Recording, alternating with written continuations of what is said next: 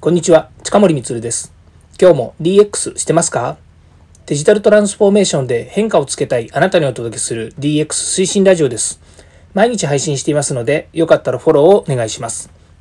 さて、今日はですね、DX 番外編として、え今日はパソコンと仕事の関係3番ですね、第3回をお届けしたいなというふうに思っています。えっ、とですね、どんなテーマかっていうとですね、身の回りや机の上のものすべてはパソコンの中に入ってしまったというお話なんですね。で、一つだけですね、あの、共有をしたいことがありまして、それ何かっていうとですね、これ、1000えー、2014年のですね、9月に、えー、まあ、作られたって言った方がいいんでしょうね。あの、ビデオが作られていて、これ、The Evolution of the Desk、The エボリューション・オブ・ザ・デスクですね。というですね、えー、映像作品です。これ YouTube に上がっているので、えー、皆さんにはですね、えー、詳細の方にリンクを貼っておきますので、ぜひ見ていただきたいんですけども、えここに、え紹介する動画はですね、ハーバード大学のイノベーションラボというところで制作されたものらしいのですが、仕事の環境の変化をですね、表した映像作品だそうです。で、過去35年間で私たちの机の上がどう変容したかということですね。まあ、エボリューション、エボリューションということなので、そういったものですね、その時系列で、こう、えー、ビデオが流しているんですけど、これまあ、できてからですね、6年以上経ってるわけなので、もうすでに皆さんはですね、皆さんはっていうか、あの見た人はいるんじゃないのかなというふうに思うんですけど、これ改めて見るとですね、とても、えー、ま刺激的というかですね、ああ、そうなんだよねっていうふうに思うことばかりなんですね。ではちょっとどういうものなのか、まあ映像ですね、見ていただいてからのがいいと思うんですけれども、えちょっとですね、その辺解説したいなというふうに思います。35年前ですね、当時ですと、えー、1980年代、1980年頃と言った方がいいんでしょうね。えー、その時にはですね、パソコンですね、えー、まあ、いろんなパソコンがですね、今はあります。で、多種多様なパソコンというふうに言った方がいいのかと思うんですけども、まあ、当時パソコンっていうとですね、私たちの世界では、まあ、オフコンというものがあって、オフィスコンピューターといってですね、まあ、割とそのコンピュ、今でいうパソコンとはちょっと違ってですね、完全にその仕事用の、パソコンで、非常にまあ使いにくいというよりはですね、機能が制限されていたものというようなものがありました。で、まあ、一人一台とかっていう時代ではありませんでしたし、なかなかですね、あの高価な、パソコンということ、パソコンもですね、オフコンもそうですけど、パソコンも高価だったので、なかなかまあ一人一台ということではなかったんですけれども、まあ、当時ですね、えー、皆さんがだんだんこうですね、コンピューターというものが、身近になってきて、コンピューターを、え自分のお家の自分のデスクに置き始めたというところあたりからの、えストーリーになってるんですね。でその時にはですね、えー、まあ、パソコンですね、当然、えー、今みたいにノートブックというよりは、デスクトップのパソコンが鎮座してるわけなんですけども、そこにですね、えファックスですとか時計ですとか、えー、ハサミですとかですね、それから本ですとか、えー、カメラ、えー、電話帳、電話帳といったって、えっ、と、なんでしょうね、あの、えっ、と、名刺のカードって言った方がいいんですかね、とかですね、地球儀とか、からカレンダーとか写真とかですね、フォトアルバムとかですね、そんなものがこういうふうにたくさんこう机の上にいっぱい置いてあるわけですね。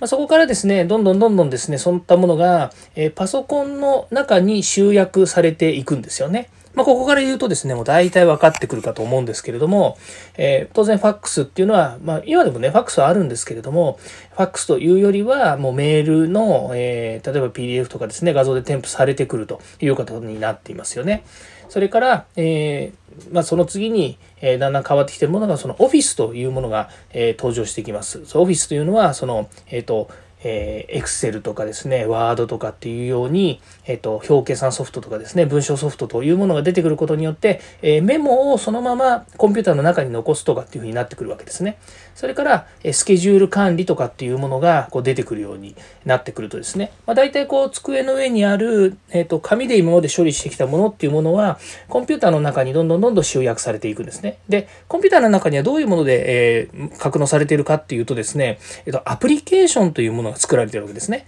皆さんがスマートフォンで一つ一つですね、アプリケーションを追加して便利にするようにですね、まこういった身の回りになるアナログというものがですね、どんどんアプリケーション化されてデジタル化されていくというようなストーリーになってくるわけですね。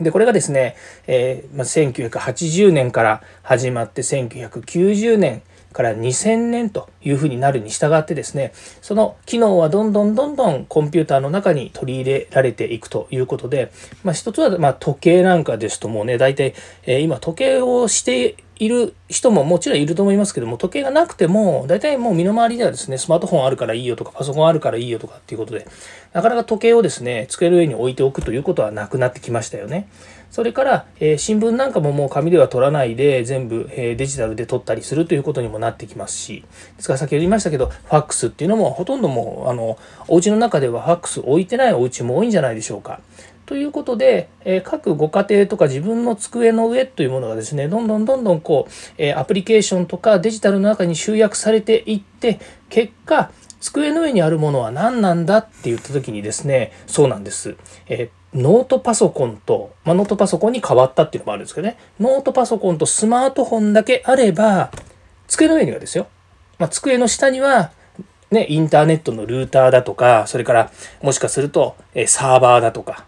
からプリンターだとか、そういったものは、えー、もしかするとどっかしらに置いてあるかもしれないんですけども、まあ大体こう、えー、自分たちが今までアナログでやってきたいろんな、え、身の回りにある個人で持ってるものとかですね、スケジュールとか電卓とか、えそういったものっていうのはね、どんどんどんどんなくなっていって、それでアプリケーションの中に集約された結果、机の上に残っているものっていうのは、本当にノートパソコンと、えスマートフォンと、いうような結果、これがま2015年にはですね、そういう世界になったんだっていうですね、えー、そういう、えー、まあ、ビデオなんですね、制作の映像なんですけれども、これね、口で言ってると、えー、そりゃそうだよねと。えー、その時代からどんどんどんどん変わってきて、今、そうだよね、ノート PC があって、スマートフォンがあって、まあ大体のことはできてるよねって、その進化はわかるんですけど、この35年の間にこんなに変化してるんですよね。まあ私のことで言えば、本当に1980年代ですね、えー、ま学生だった頃からですね、社会人になって、全く社会人になった時にですね、コンピューターが出て、まあ、パーソナルコンピューターですね、パソコンというものが出てきて、で、どんどんどんどん自分の生活や身の回りのことっていうのが変化していってる時代に生きてきてるわけなんですよね。ですから、ある意味で言うと、デジタルっていうものに対して、パソコンというものに対して、ものすごく一緒に成長してきたって、まあそういう言い方は正しいかどうかわかりませんけれども、本当に進化をしている過程で、自分たちが、えー、その、えー、なんでしょうね、便利さだったりとか、それから、えー、そのテクノロジー、なんでしょうね、本当エボリューションの、えー、一つの中で、自分たちが本当にそれを、なんでしょうね、便利さを享受してきてるっていうふうに考えてるんですね。でも、今、私たちよりもっと上の人たちは、えー、私、同じ感覚なんだと思うんですよ。いつからそうだっていうふうに言ってもあのあれなんですけどもでも例えば今新しく生まれてくる、まあ、例えば今二十歳で二十歳じゃないや今22とか3ぐらいで例えば大学卒業して社会に出てくる人たち会社に入ってくる人たちっていうのはもうデジタルネイティブって言われてますよね。えー、要はもうコンピューターなんて当たり前にあった世界スマートフォンなんて生まれた時からもう、えー、身の回りにあって、えー、当然ですけれどもスマートフォンを知らないなんて人は全然いないわけですよね。まあ、そういった生活とか社会の中で来ている人たち、えー、若い若若い人たちって言ったらいいでしょうね、まあ、年代っていうかというとジェネレーションギャップがどうしても出てくりますよね。で、えー、さっきも言いましたけども本当にこうコンピューターがあることによってどんどん便利になったっていうふうに思ってこの先またさらに5年10年ですごく便利になるだろうなっていうある意味僕なんかにするとワクワク感みたいなものがあるわけですよね。どんどんどんどんデジタルによって変革してくるとすごくいいものになってくるんじゃないかっていうワクワク感がある中でもともとデジタルっていうものはプラットフォームなんでしょう蛇口をひねれば水が出るとか、えー、コンロで、えー、火がつくとかっていうように社会的なインフラのようにですね、え用意されているこの情報化社会の中でさて何がこの先新しくなっていくんだろうっていうののスタート地点が全然違うんですよね。この辺がえー、このですね、コンピューターとかパソコンとかですね、まあ、デジタルっていうもののですね、えー、捉え方に大きくまた差ができてくるんじゃないのかななんていうふうに思った週末でした。っていうのが今日のお話なんですが、